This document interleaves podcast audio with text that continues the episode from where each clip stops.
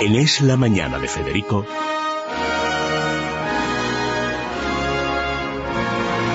Preguntas a la historia con César Vidal y Federico Jiménez Los Santos.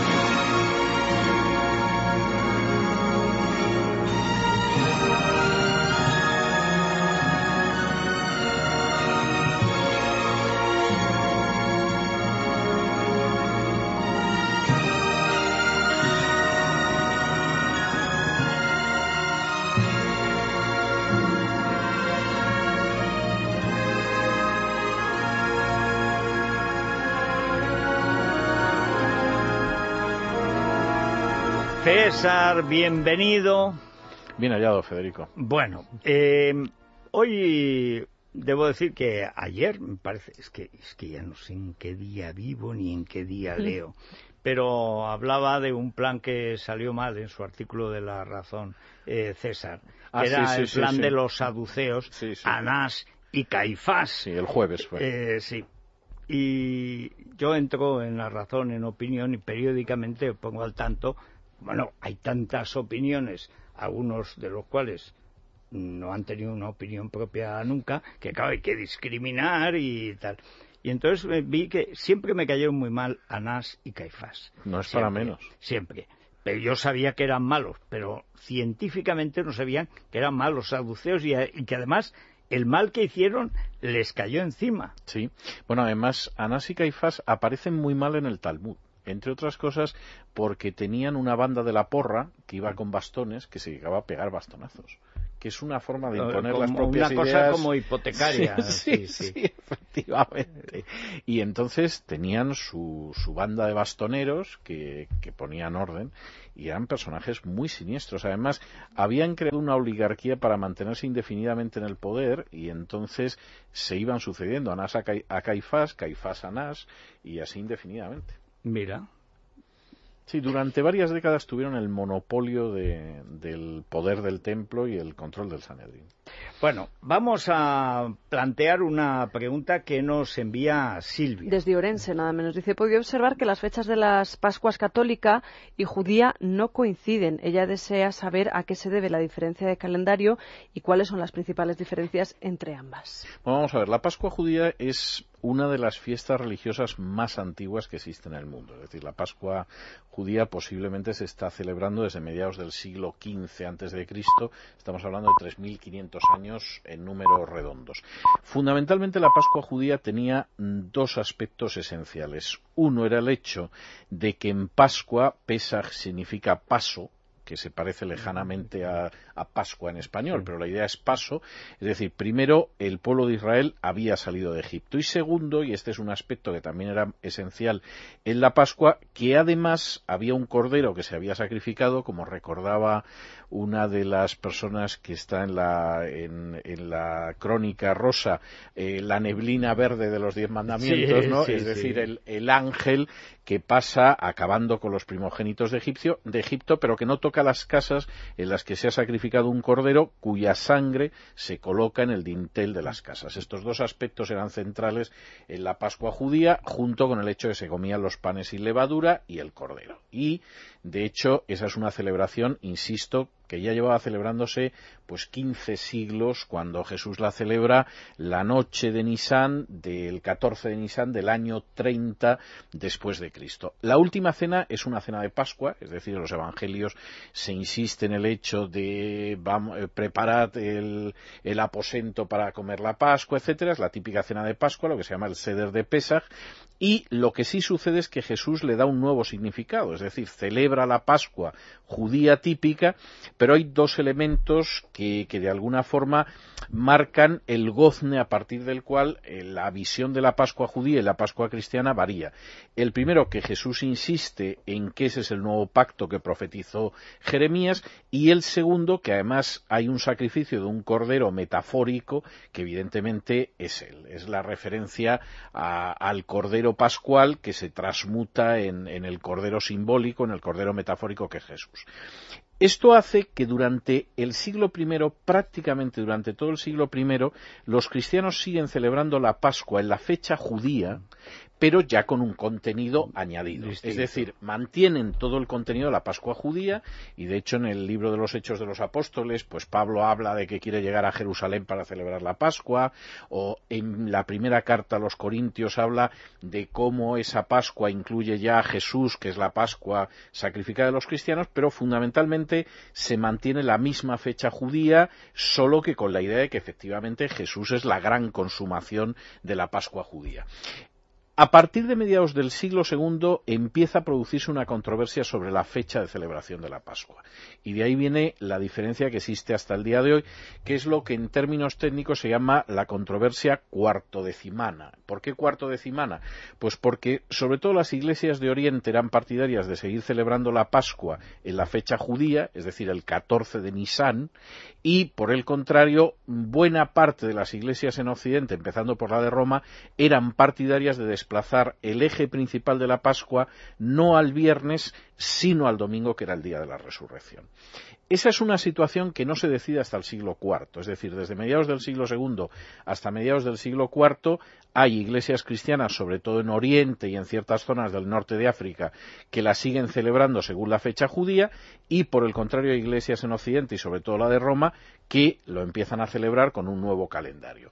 Y esa cuestión finalmente se zanja en el concilio de Nicea en el 325, concilio que convoca y que preside el emperador Constantino, en el cual, aparte de temas más enjundiosos desde una perspectiva teológica, se acaba aceptando la celebración de una Pascua que se centra en el domingo, que es el día de la resurrección, y no en el viernes. Esto hace que nunca puedan coincidir las Pascuas, porque la Pascua en Occidente insiste en tres aspectos esenciales. Primero, que se centra en la resurrección y no en la celebración de la Pascua del viernes. Segundo, que no va a coincidir nunca con la fecha judía, es decir, hay un intento muy claro de distanciarse de la celebración judía. Y tercero, que se va a ubicar en marzo y abril. Entonces eso explica primero que aparte de la diferencia de contenido, que es bastante obvia, sin embargo nunca coincidan las fechas. Siempre hay unos pocos días de diferencia. Es decir, por regla general. Hay un deseo de diferencia. Hay un deseo de diferencia muy claro a mediados del siglo II, pero que de hecho no se implanta hasta la primera mitad del siglo IV, la idea de la diferenciación. Hay que decir que esto es, en muchos casos, sobre todo por un intento también de evitar la atracción que el judaísmo podía tener hacia muchos cristianos. Todavía en el siglo V en España hay algún concilio donde se prohíbe que si no se encontraba el presbítero no se invitara al rabino a bendecir los campos. Lo cual quiere decir que el campesino. los, primitivos concilios de Elvira, por ejemplo, en Granada, siempre tienen una serie de admoniciones. Claro. Por ejemplo, hombre, no es, está mal eh, haber tenido dos hijos con una barragana, pero que después esos hijos quieran heredar eh, también la condición de sacerdote, eso ya, parece excesivo. Es decir, eh, todas esas, lo cual demuestra que había ahí, pues, el caos eh, que es. Bueno, es que el matrimonio sacerdotal prácticamente hasta Gregorio VII, estamos hablando hasta mil años después de Cristo es una cuestión muy abierta. A mí me hace mucha gracia eso porque es una de las mejores defensas de la, y de las primeras de la meritocracia. Hombre, y si hay alguien que no es hijo del cura y quiere ser cura, ¿por qué no va a ser cura? Sí, el problema era que fuera hereditario, que es, el, es el gran que pasó hasta con los papas. Eh, bueno, por supuesto, hubo papas que eran muy hereditarios. Algunos lo consiguieron y otros pues no terminaron de conseguirlo, pero, pero es así. Y de hecho la disposición contra el nepotismo es del siglo XVII. Oye, ¿y por qué eh, siendo, bueno, claro, pues el domingo de resurrección, etcétera, eh, importante. Sin embargo, de alguna forma, tal vez es por la imaginería, porque ha habido una evolución católica. Sin embargo, luego al final, eh, en la celebración de la Semana Santa, el Viernes Santo, es capital, vuelve a ser capital. Bueno, influye muchísimo el decreto sobre las imágenes del Concilio de Trento.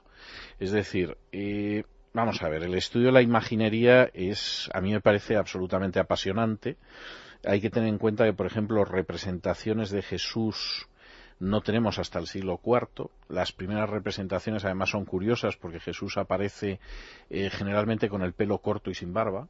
Es decir, como un joven romano del siglo IV. Eh, generalmente las representaciones además son de episodios de los evangelios. Por ejemplo, hay una que es de las más antiguas del siglo III o IV, que es el caso de la mujer hemorroisa que toca la borla, vamos, la borla, la cenefa de la túnica de Jesús para curarse. Es decir, que es una representación curiosísima de tipo pictórica en una catacumba. E incluso el crucifijo no empieza a utilizarse hasta en torno al año 1000.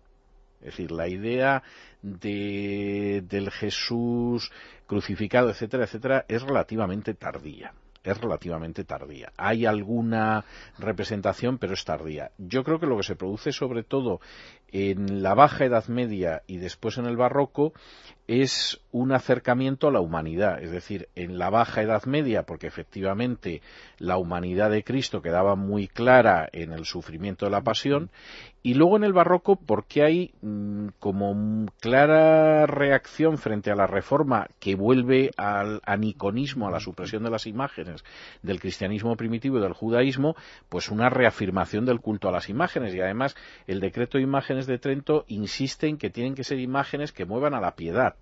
Claro, no cabe la menor duda de que la imagen de un Cristo flagelado o de un Cristo clavado a la cruz o de un Cristo muerto eh, lleva mucho más a provocar ciertas reacciones pues que un Cristo eh, como diría Machado que no es el del madero sino el que anduvo en la mano ¿no? entonces un Cristo triunfante exactamente pues eso es algo que, que se escapa bastante ¿no? aunque curiosamente hay periodos en la Edad Media en que el Cristo por antonomasia es el Cristo triunfante es, bueno, es el, pantocrator, es el pantocrator, es la idea del señor del mundo. románicas. Exactamente, es decir, es una idea bastante más sugestiva para el creyente de la época que podía ser Pero es mucho más democrática, popular y podríamos decir inteligente o astuta a la contraria. ¿eh?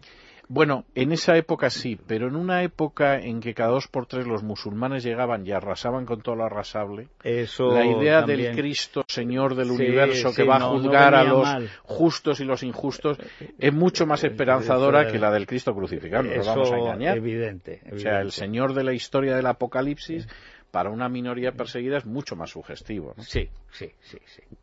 Bueno, pues. Ah, por cierto, he escogido una pieza que me parecía que encajaba mucho con esto. Es un fragmento de la Gran Pascua rusa de Rinsky-Korsakov, que a mí me parece una pieza maravillosa.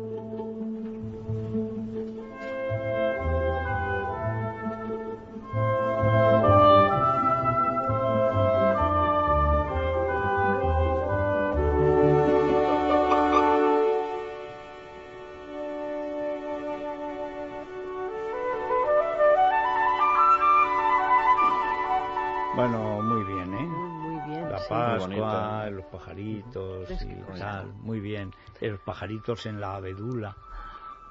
Hizo algunas jotas aragonesas Rinsky-Korsakov que te quedaría sorprendido.